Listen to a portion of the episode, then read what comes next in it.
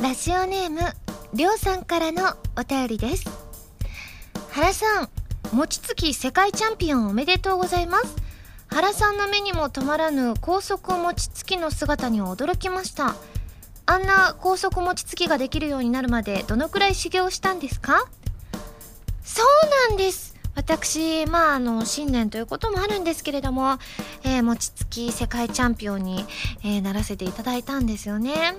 ただですね、あのー、できるようになるまでどのくらい修行をしたんですかってことなんですけれども、なんと餅つき歴は数日なんです。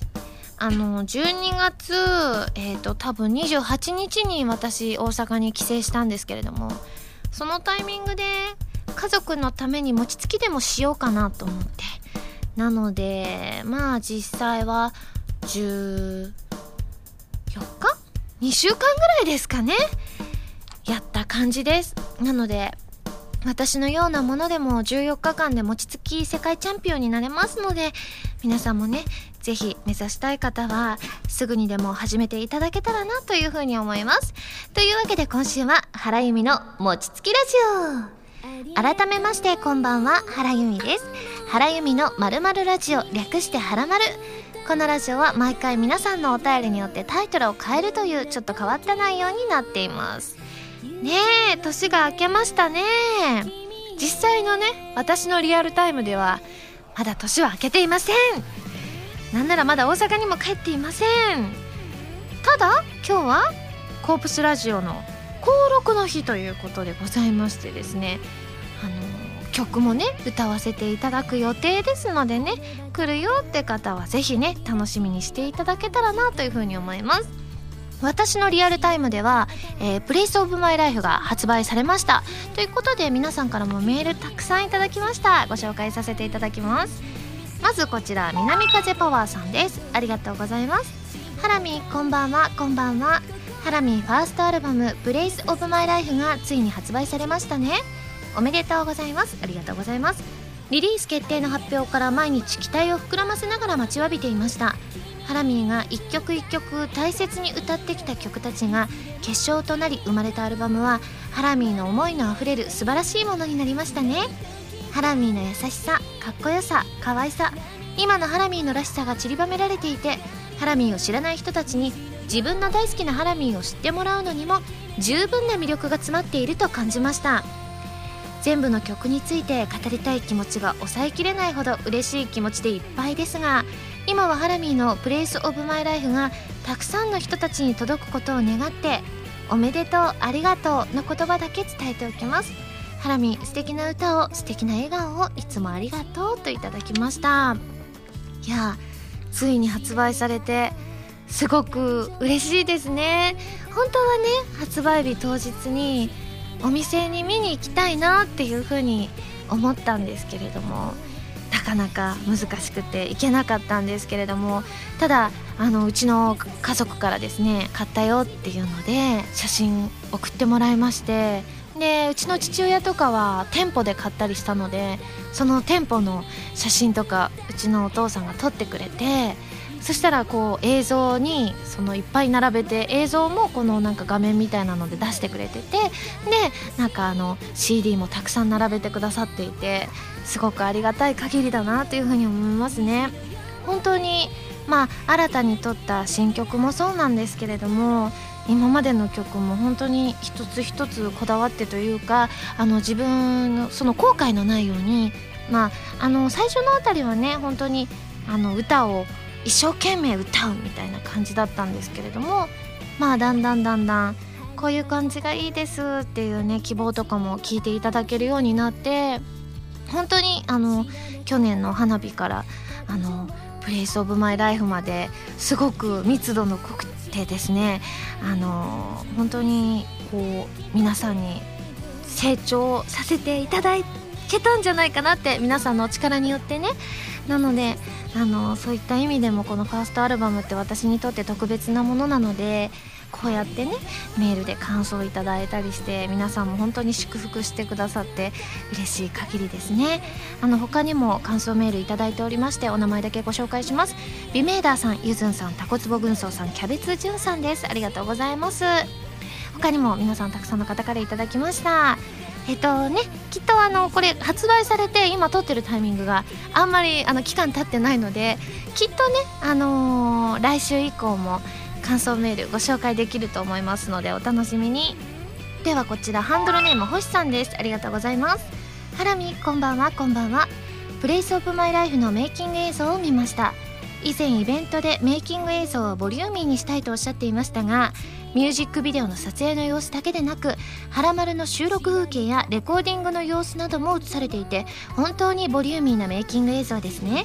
恒例となったお弁当の解説コーナーもありましたしいろいろなハラミーが見れて大満足でした。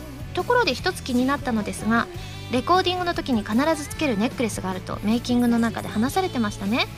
あのネックレスはハラミーにとってレコーディングのお守りなのでしょうか？よければ教えてくださいということでそうですね。あんまりね詳しくねお話ししたことなかったと思うんですよ。その私今日もつけてるんですけれどもこのネックレスはですねあの、まあ、大事なレコーディングの時とか大切なお仕事の時とかにつけていくんですね。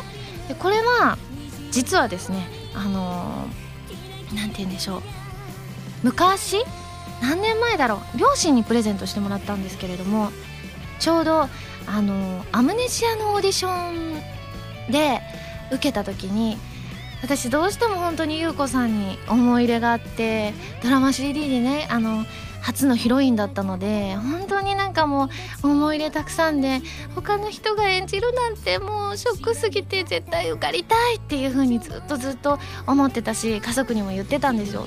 でアムネジアのあのオーディションの合格っていうのが分かってでその後すぐ両親が東京に来てくれましてそしてあの東京の、あのー、アクセサリーショップで買ってくれたんです。おめでとうって言って。その後一緒に旅行に行って葉山に旅行に行って葉山で夕食をビュッフェを食べてる時に両親が「おめでとう」って言ってこれを渡してくれたんですね。なのでそういった意味ですごく大切なネックレスなんですけれどもただこのネックレスをつけると結構こうあーなんかうまくできないなとか難しいなっていう仕事だったりした時に緊張するとかそういった時に一回試しにこれをつけてみた時にスムーズにいったんですよそのお仕事が。なのでなんとなくこれをつけてるとなんかパワーをもらえてる気がすると思って未だにつけます。であの最近慣れたからあれなんですけど「はらまる」の収録も最初のあたりとかは絶対これつけてくるようにしてましたね。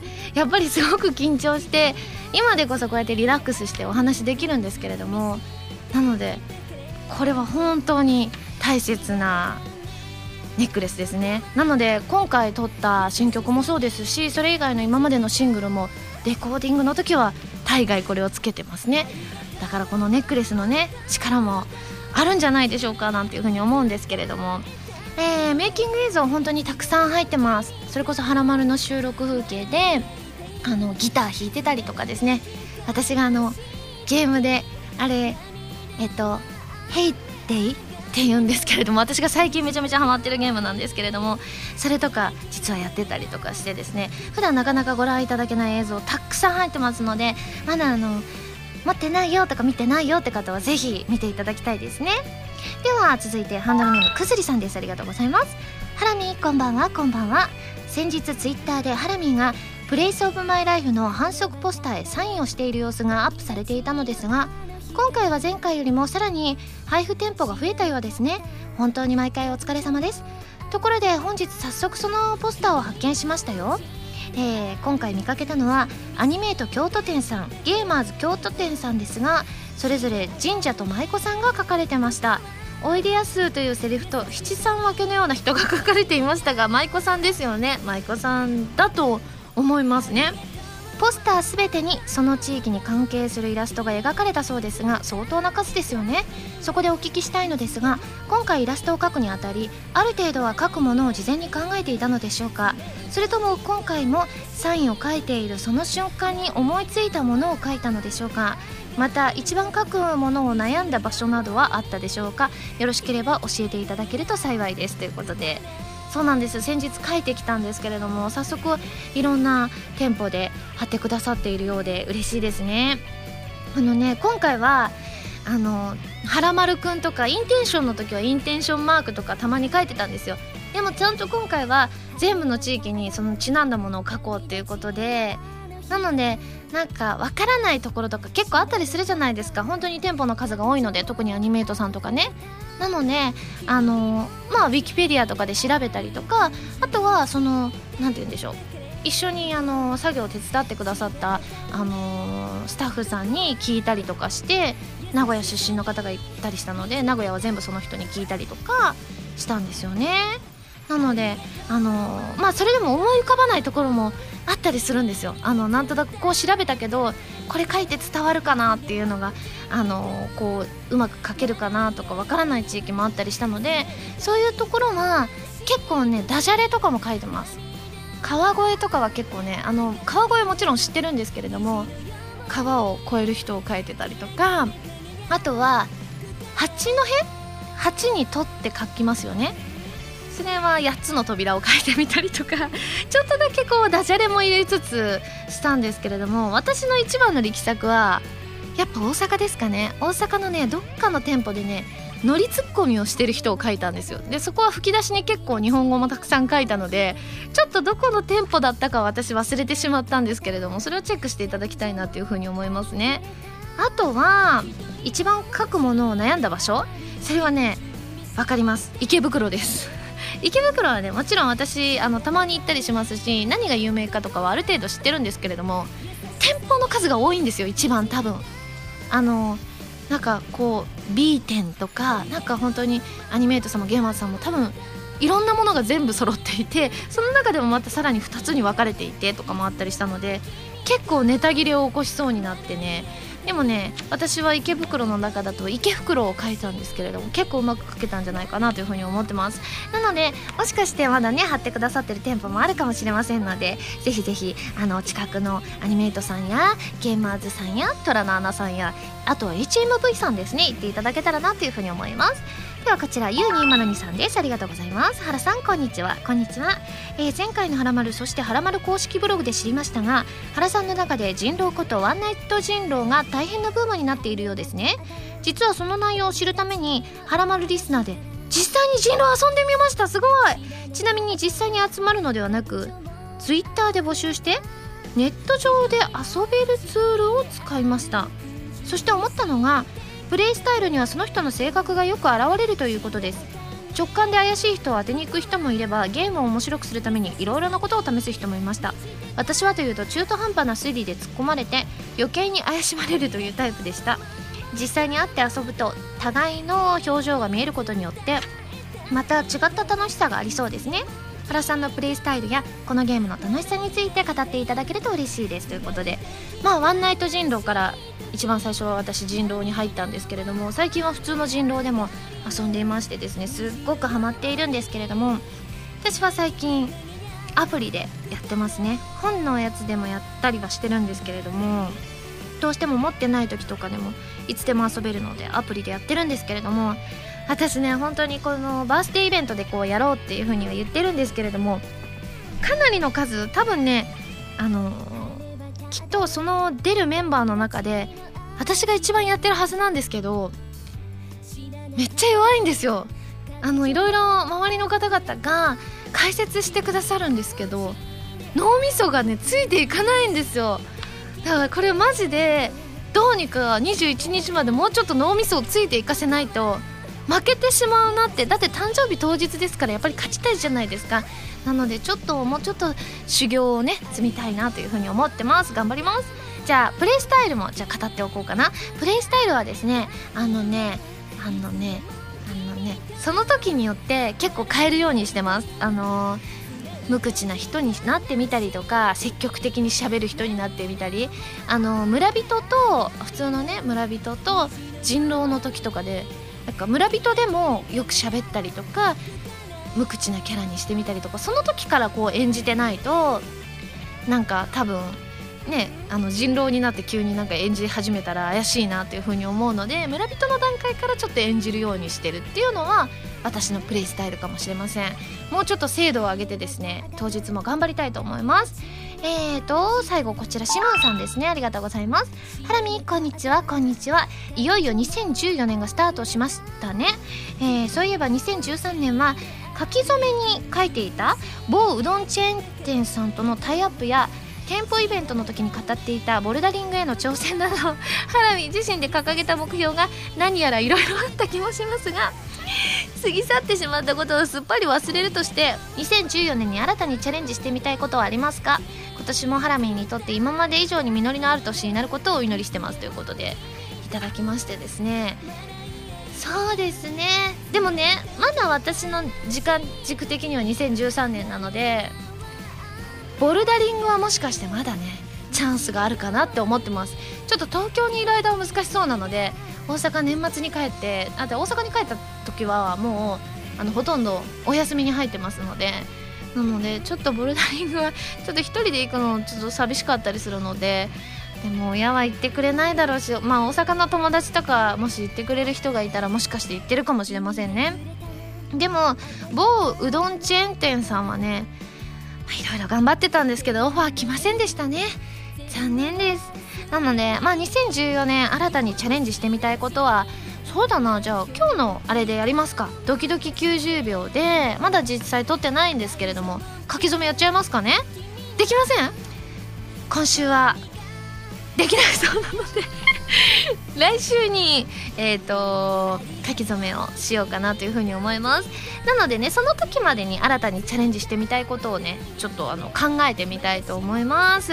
まあでもねあの今年もあのお仕事頑張りたいなというふうに思ってます。あの皆さんにねいろんななんかいい感じの作品をねあの見たり聞いたりしていただけるようにあの今年も精一杯頑張っていきたいと思いますので応援のほどよろしくお願いします、えー、他にもですねあの明けましておめでとうメールたくさんいただいておりましてお名前だけご紹介します、えー、ニフルさんロイさんストボンさん水星石のマスターさん、えー、たけさんおしぼたんさんビメーダーさんりょうさんです。皆さんありがとうございました。それでは最初のコーナーに行きますよ。でもその前に CM です。どうぞ。原由美のファーストアルバム「プレイスオブマイライフが好評発売中です。シングル未発売曲1曲アルバム用の新曲3曲を含む全13曲を収録しています。ボーナストラックには花火ソロバージョンを収録。ブルーレイ付き数量限定版 DVD 付き版には Place of my life ミュージックビデオも収録されています。皆さんぜひ聴いてみてくださいね。こんばんは原由実です。私がパーソナリティを務めるウェブラジオ原由実のまるまるラジオはギターの弾き語りに挑戦したり各地の名産をご紹介したり皆さんのお便りを怒涛のごとく紹介していく私の好きが詰まった番組です。ファミツー .com で配信されている音源でのみ聞くことができる期間限定の視聴コーナー「はらまるリスニング」では私の新曲をどこよりも早くお届けしますのでぜひチェックしてみてくださいね。原由美のまるまるラジオ略してはらまるファミツー .com で毎週土曜日午前1時から配信中です。弓手段。このコーナーは全国各地の名産などを私原由美が実際に食べて皆さんに広めていくコーナーです。今回も名産をいただいて最大で星3つまでで採点させていただきたいと思います。今回はなんと大阪のメーカーでございますよ。氷月堂さんのタコパティエでございます。これね私新大阪でね見たことあります。よくまあ大阪には帰るのでいろんなお土産見るんですけど私は大概あのプリッツたこ焼き味のプリッツをいつもチョイスするんですけれどもこれもかなりパッケージが印象的だったので気になってたんですよね。こうパティシエさんがなんかこうシルエットで描かれているんですけれども。ではでも私タコ好きだからな。でもタコと洋菓子ってこう大丈夫なのかしらっていう感じはあるんですけれども。開けてみました。これでも見た目は普通の洋菓子っぽいですね。何かが振りかけられたって緑色の何かがね。何何？香ばしいたこ焼きとサクサクパイの美味しい出会い。コクがあるのに軽やかな初めて食べる新食感のスイーツです。パティシエのこだわりが生んだ絶品ハーモニーをぜひご賞味くださいということで。本当にね見た目はちょっとなんだろうこれ緑色のあれはちょっとこうたこ焼きを表してるのかしら。あの筒状筒状じゃないですね。ちょっと長細い長方形な感じなんですがいただきます。うん！想像と違う！うんすごい。めっちゃたこ焼きの味です。もちろん甘みもあるんです。あのサクサクのパイ生地があるので。でもたこ焼きのちょっとなんかしょっぱいような雰囲気もかすかにあってでも甘みの方が若干勝ってる感じですね。うん本当にサクサクしてて美味しいです。うんうんうん。ほんと初めて食べる味ってこのパッケージに書かれてあるんですけどその感じですね。うん。美味しかったです。ごちそうさまでした。それでは早速採点をしちゃいたいと思います。ユミシュランの評価は星2.7です。ということで気になった方は本当にね初めて食べる味なので本当に洋菓子とたこ焼き一緒に食べてる感じですね。でも変に喧嘩し合ってない感じですごく美味しいですので皆さんもぜひ食べてみてください。ではね生 CM を披露したいんですけれども今まで大阪のお土産とかだとねまあ私自身を出したりマリエールさんも出しましたよねこの前ね。じゃちょっと今回は普通に本当になんか違う本当の違うキャラを演じてみようかな。やっぱりこのパティシエさんを推してますのでこのお菓子は。なのでちょっとパティシエさんを登場させたいと思います。CM スタート。僕はパティシエ。フランスで3年間修行して帰ってきた。僕がフランスで考案した。タコと洋菓子の融合。タコパティエ。これでフランス人の舌をうならせてきた。今度は日本人の番だ。待ってろよ。氷月堂のタコパティ。はいということでですね男性のパティシエさんを出してみました。パティシエさんってフランスに修行行くんですってね。パティシエってなんかフランス語なんですってね。初めて今回知りました。ということで CM いかがでしたでしょうか？このコーナーでは全国の名産情報を募集しています。名産をお送りいただくのではなくどこの何が美味しいかといった情報をメールでお送りくださいね。以上「ユミシュラン」のコーナーでした。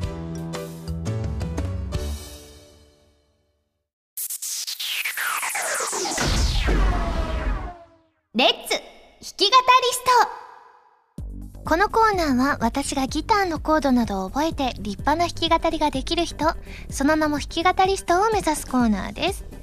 このコーナーではカズーさんこと山口和也さんの教則本一番わかりやすい入門書エレキギター入門とボスさんからお借りしたアンプ E バンド JS10 を使って練習していきたいと思います。今回も溢れる思いの弾き語りに挑戦していきますよ。ということでですね、まあの繰り返し溢れる思いを練習しているんですけれどもやっぱり B メロが難しいなということでちょっと今回もちょっと B メロに挑戦してみたいと思います。うん。では参りますよ。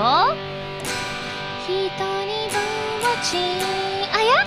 ちょっと待って。一人ぼっちであ歩く。あちょっと待って。なんだか下手になってるぞ。ちょっと一周のブランクがありますからね。一人ぼっち。あちょっと待って。できなくなってるちょっと待ってくださいね。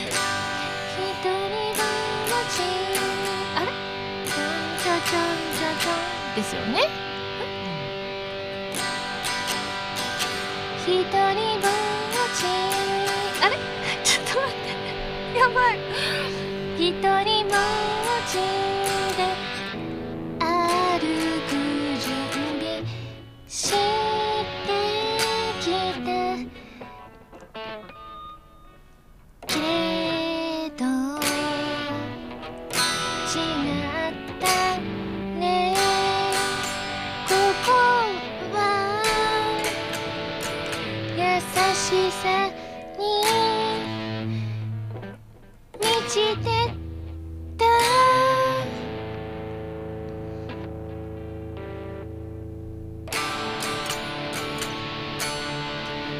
ちょっと下手くそになってませんが私ちょっと一周空いただけで恐ろしいですね。一応もう一回やっときましょうね。一人ぼっち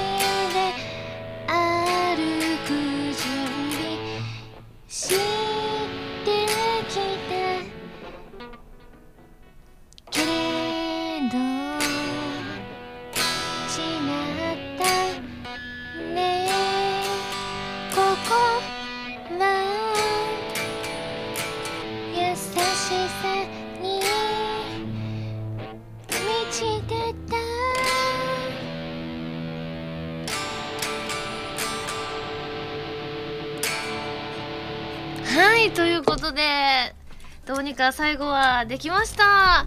やっぱり恐ろしいですね。あの一周空いただけでこんなにもできなくなってしまうんですね。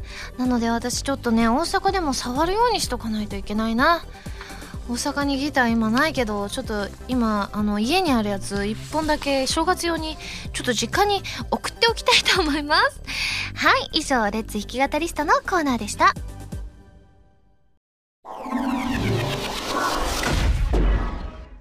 まるおた。こちらのコーナーは普通のお便りから特定のテーマまでいろいろなお便りを募集して読んでいくコーナーです。募集していたテーマはこちらの3つです。よく食べるお雑煮の具。そして、えー、来年から本気を出したいこと。まあ今年ですね。あとはですね、えー、風邪をひいた時の対処法でございます。それではまず、まあ、普通の普通歌からご紹介しますかね。こちらハンドルネームちゃんこさんです。ありがとうございます。美味しそう。ハラミこんばんは。こんばんは。初めてメールします。ありがとうございます。自分は京都に住む大学生です。他の人に言うと珍しがられるのですが部活動でゴルフをやってます。珍しいですね。大学内にゴルフ練習場があってそこでアイアンなどのクラブを使ってひたすら打ち込んでいます。まだまだ下手ですがこれから上達していきたいです。ハラミーは今までゴルフをやったおはゴルフ中継などを見たことはありますか？ハラミーのスイングをぜひ一度見てみたいです。ということでいただきました。ゴルフやったことないですね。ゴルフ中継もあんまり見たことないですね。でもなんかゴルフってちょっとね大人のたしなみみたいななんかそういった雰囲気があったりするので大学生でもうすでにされてるってすごいですね。私はちょっとなかなか挑戦する機会がないかななんていうふうには思うんですけれどもゴルフ頑張ってください。ではまずよく食べるお雑煮の具からいきます。こちらハシピーさんです。ありがとうございます。ハラミこんばんはこんばんは。我が家でよく食べるお雑煮の具は大根です。短冊状に切った大根に白味噌が染み込んで、えー、とても美味しくいただいています。それにお味噌で温まりますしね。一度試してみてくださいということで。うちにも大根入ってます。短冊状に切ったやつ。白味噌も一緒です。なのでハシピーさんちとうちは多分食べてるものがほぼ一緒だと思います。地域が近いのかもしれません。続いてキャベツじゅんさんです。ありがとうございます。ハラミこんばんは。こんばんは。よく食べるお雑煮の具ですが自分は大阪ですがとてもあっさりしててお餅かっこ焼いてないのとえほうれん草とかまぼこの3種のみですね。昔からお雑煮の話になるとシンプルだねとかあっさりしてるねって言われます。ということで。へえほうれん草入れるんですか？体に良さそうですね。へえシンプルだねって感じですね本当に。でも確かにあのいっぱいあのおせち料理とかでたくさんね食べたりしますからお雑煮はそれぐらいシンプルでもいいのかもしれませんね。では最後ショポロディダスさんです。ありがとうございます。ハラミ明けましておめでとうございます。明けましておめでとうございます。地方によってかなり差が出るお雑煮ですが我が家は父方の出身地石川県金沢市のものとなっています。具は三つ葉海苔だけでかつおだしに醤油で味付けした汁に餅を入れます。美味しそう。最後に香り付けに柚子皮を一かけら入れて完成です。かなりシンプルですがシンプルイズベストという言葉もあるように味は間違いありません。自分はだいたい1回に餅2切れ食べますがハラミーは1回の食事で何個ぐらいお食べになるのでしょうかということでいただきました。まあねあの以前「はらまる」でも話したことあるんですが我が家は餅を増やしていかないといけないので1日目1つ2日目2つ3日目3つって感じで。3日目はねこの餅1個の餅もでかいんですよ腹家なので本当苦しくなりますよね。だってそれプラスあのおせちも食べますからね。でもねいいなって思いました。かつおだしに醤油で味付けした汁って。私やっぱそれが一番好きだと思うんですよ。言ってみようかな。大阪だから白味噌みたいな部分はあったりするんですけど変えてみないって。3日間醤油でいいじゃんって。私いつかね自分で家庭を持った日には白味噌はまあもしかして私がさらに大人になって白味噌大好きになってるかもしれないけどちょっと醤油だしにしたいななんていうふうに思いますね。ではえーと続いてこれ風邪の対処法ですね。こちら走る本屋さんです。ありがとうございます。ハラミスタッフの皆様お疲れ様です。お疲れ様です。先日医学部で勉強している友人と食事をする機会がありましたのでこのテーマについてアドバイスをもらってきました。すごい。風邪で体が熱くなった時は無理に熱を下げようとしない方がいい。シンプルですがこれが非常に大事なんだそうです。確かに一時の苦しみを味わうことにはなりますが体温を上げることによって血液中の白血球が活発に働き体に入っていた悪いもの過去細菌やウイルスといった病原体を退治してくれるようになるそうです。ちなみにその友人は医学部の中でも学年5番以内に入るほどの秀才なのですが声優さんのライブやイベントにもよく顔を出しているので機会があればハラミーさんのイベントにも誘ってみようかと思いますということで賢い人はイベントやライブに行ってても5番以内に入れるんですね。すごいですが。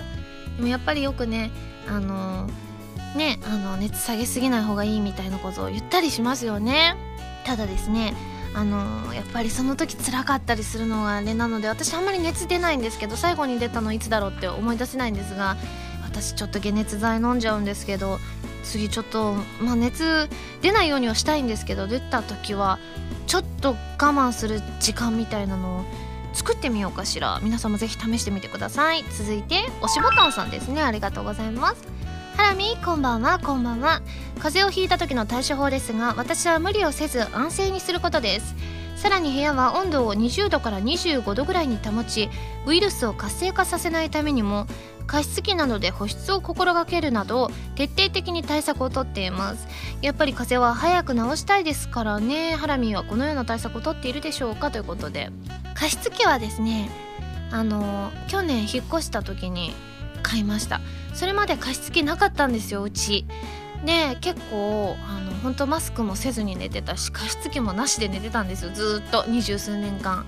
でよくあの声優さんとかあの友達のね声優さんとかになんか「えー、そんな大丈夫なの?」なんて言われてたんですけれどもこれを機に空気清浄機に加湿器がついてるやつを買おうと思って買ったんですけれどももう一回それに慣れちゃうとやっぱりね乾燥してる感覚が分かるようになったのでやっぱりね朝起きた時とかに喉がうんうんってねあの水とかがねなくなってたりするとなっちゃうのでやっぱ加湿器って大事なんだなっていう風に思いますね。風邪予防にもねもちろんなりますからね。続いて熊ガッピーさんです。ありがとうございます。ハラミこんばんはこんばんは。風邪の対処法ということでのど飴は必須ですよね。龍角散のど飴は僕の必須アイテムとなっています。少し癖がある味ですが慣れたらとても美味しい飴です。ハラミお気に入りののど飴なんてものはありますか？といただきまして。私も龍角散を買いますね。龍角散が一番ですね。あとはボイスケアのど飴っていうなんか音楽大学の人とお医者さんがあの共同開発したあのあんまりねお店では見ないんですけれどもそののど飴がすごく好きですね。あの味が美味しいとかいうよりも効く感じがするんですよ。なので私普段飴ってほとんど舐めないので普通のねあののど飴じゃないやつ舐めないのでたまにこう何て言うんだろうなフルーツののど飴とかあったりするじゃないですか。あれでもあんまりねこう個人的にはこう喉にあんまり美味しいので喉にこう効いてますっていう感じがいまいちこう実感としてこう湧いてこないのできっとね喉にはいいとは思うんですけれども私はね必ず毎日とはいかないですけど喉の調子悪いなとかちょっと乾燥してるなって時にはね龍角散を舐めるようにしてますね。皆さんもぜひね龍角散ね最初慣れるまではちょっとねあの食べにくいかなとか舐めにくいかなって思うかもしれないんですけれども慣れたら結構いい感じの味になってきますので試してみてください。では最後来年から本気を出したいことですね。こちらポチャジさんです。ありがとうございます。ハラミこんばんはこんばんは。僕が来年から本気を出したいことは大型バイクです。今もバイクには乗っているのですが大型バイクに乗りたい衝動に駆られてしまったため来年から本気を出してみようと思います。とは言ったものの免許の取得からなどで先は長いですね。それに僕は身長が低いので自分の体に合ったバイクを慎重に選ばなくては。そんなわけで来年は自分の趣味に本気になってみようと思います。といただきました。バイク大型バイクってすごいですね。私もね原付乗りたいななんていう風にね2013年の最後の方は思ってたんですけれども結局周りから止められてやめたんですけれども 危ないよって言われて電動自転車にしなさいねって言われたので結局はやめたんですけれどもねでもバイクってねこうちょっと危なかったりしますのでねポチャジさんも乗られる際にはぜひぜひ安全運転で、えー、乗ってくださいね。では続いてゆずんさんですね。ありがとうございます、えー、本気を出すというほどではないかもしれませんが今年は少なくとも月に1本は映画館もしくはレンタルで映画を見ようと思います。自分の好きなジャンルそうでないジャンルにかかわらずいろんなものを取り入れて表現や見せ方演出などこれからの仕事に活かせるよう勉強していきたいです。過去ゲームの 3D キャラを作る仕事をしていますということで。なるほどなるほど。確かにそういうお仕事なさってると勉強になりますからね。私ほとんどね映画館とかにも今年一度も行かなかったんじゃないかなって思うんですけれどもでもね今気になる映画があるんですよ。彼女は嘘を愛しすぎている。だっけな？あのちょうど少女漫画でその原作をねあの雑誌の方で読んでたんですよ。で結構好きだったのでそのあの漫画家さんの作品私あの家にも結構実家にも結構あったりするのでそれ見に行きたいんですけどそうこうしてるうちに終わっちゃうんですよね。なので私の目標としてもちょっと見たいと思った映画はなるべく寝かさず公開中に行くっていうのを私の目標の一つにしたいですね。では最後こちら福地さんです。ありがとうございます。私が来年から本気を出して取り掛かりたいことは試験勉強です。私は2月にとある国家検定を受験するのですがあまり勉強の進捗状況が芳しくなくこのままでは合格することは不可能だと思っています。なので年が明けたら趣味の時間はもちろんのこと毎日の睡眠時間を削って勉強し原さんに合格の報告ができるように頑張りたいと思います。PS 原さんへの応援も昨年以上に本気出しますよといただきました。ありがとうございます。よくねメールくださるからねあの試験勉強のねあの負担にならない程度にですねぜひぜひメールもお待ちしているんですけれどもね本当に睡眠時間削ってとか趣味の時間削ってっていうので2月まではね大変だと思いますけれどもぜひぜひあのいい報告がね聞けるといいなというふうに思ってますので頑張ってください。そうですよね。これからの季節あの受験生の方もたくさんいらっしゃったりしますよね。はらまるを聞いてらっしゃる方でもあの高校受験です。中学受験ですとかそれこそ本当に公務員試験です。あ公務員試験はもう終わってるか。大概去年ですもんね。とかいろんな試験があると思いますので、えー、試験を受けられる方は、えー、あのまあインフルエンザとかも流行ってる時期だったりしますので体調には気をつけて、えー、お勉強頑張ってほしいな。なというふうに思います。ではですね募集するテーマ、えー、前回もご紹介したんですが改めてご紹介します。2014年で最初にあった幸せなことそしてアイランが言ってくれた私に魔法をかけられるならどんな魔法？注文も一緒にお願いします。そして星さんから頂いた年末年始の過ごし方です。おそらく来週は私の年末年始の過ごし方をご紹介できるんじゃないかななんていうふうに思ってますのでぜひぜひそちらもお楽しみに。あとはですね自炊のメニューそしてこれをテーマにしてほしいというテーマのネタも募集しています。丸太ではテーマのお便りからそれ以外のものまでいろいろなお便りを募集していますよ。どしどしご応募ください。以上丸太でした。今井あさみの4枚目のアルバム「この雲の果て」が好評発売中です。シングル未発表曲2曲。アルバム用新曲3曲を含む全13曲を収録。ブルーレイ付き数量限定版。DVD 付き版にはこの雲の果てミュージックビデオも収録されています。皆さんぜひ聴いてみてくださいね。僕はパティシエ。フランスで3年間修行して帰ってきた。僕がフランスで考案したタコと洋菓子の融合。タコパティエ。これでフランス人の舌をうならせてきた。今度は日本人のパンダ待ってろよ。氷月堂のタコパティ。エ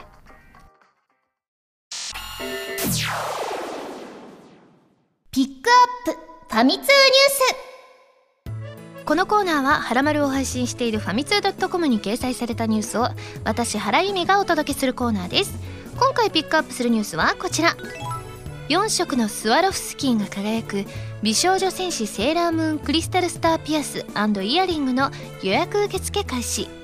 バンダイは公式ショッピングサイトプレミアムバンダイにおいて美少女戦士セーラームーンクリスタルスターピアスイヤリングの予約受付を2013年12月24日より開始した。ということでございまして今ねこの記事見てるんですけれどもその写真でクリスタルスターピアスとクリスタルスターイヤリング見てるんですけどすごい懐かしいです。あのね確か変身の時にねうさぎちゃんとかが使ってたやつなんですよ。あの丸い形にあの星が描かれているんですけれどもえ？9240円。すごい。K18 ゴールドメッキコーティング。スワロフスキー。高価な素材が使われているんですね。いやもう私たち世代からしたら超懐かしいですよ。なのでね私たち世代の方もそうでない方もこれ本当にあの本当にあの懐かしいというかこの本当に流行ったアニメですのでチェックしていただきたいなというふうに思います。以上ピックアップファミ通ニュースのコーナーでした。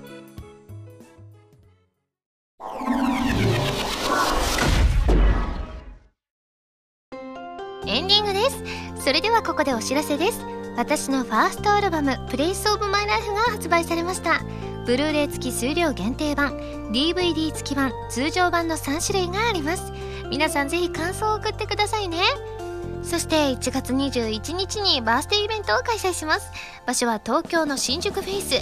ゲストに結城愛らさんがいらっしゃいますよ。追加チケットの販売予定もありますので私の 5PB 公式ホームページやはらまるのブログなどをチェックしてくださいね。番組では皆さんからのメールを募集しています。普通歌はもちろん各コーナーのお便りもお待ちしています。メールを送るときは題名に各コーナータイトルを本文にハンドルネームとお名前を書いて送ってくださいね。メールの宛先ははらまるのホームページをご覧ください。次回の発信は2014年1月18日土曜日。やばいもうちょっとで誕生日だよ。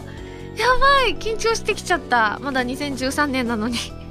いやーでも本当にあのお正月太りすぎないように、えー、気をつけて私も帰省したいと思います。もうねあのー、これ配信になってる頃にはもう全然東京にいるんですけれども。はいということでそれではまた来週土曜日にはらまる気分でお会いしましょう。お相手は原由美でした。バイバーイ。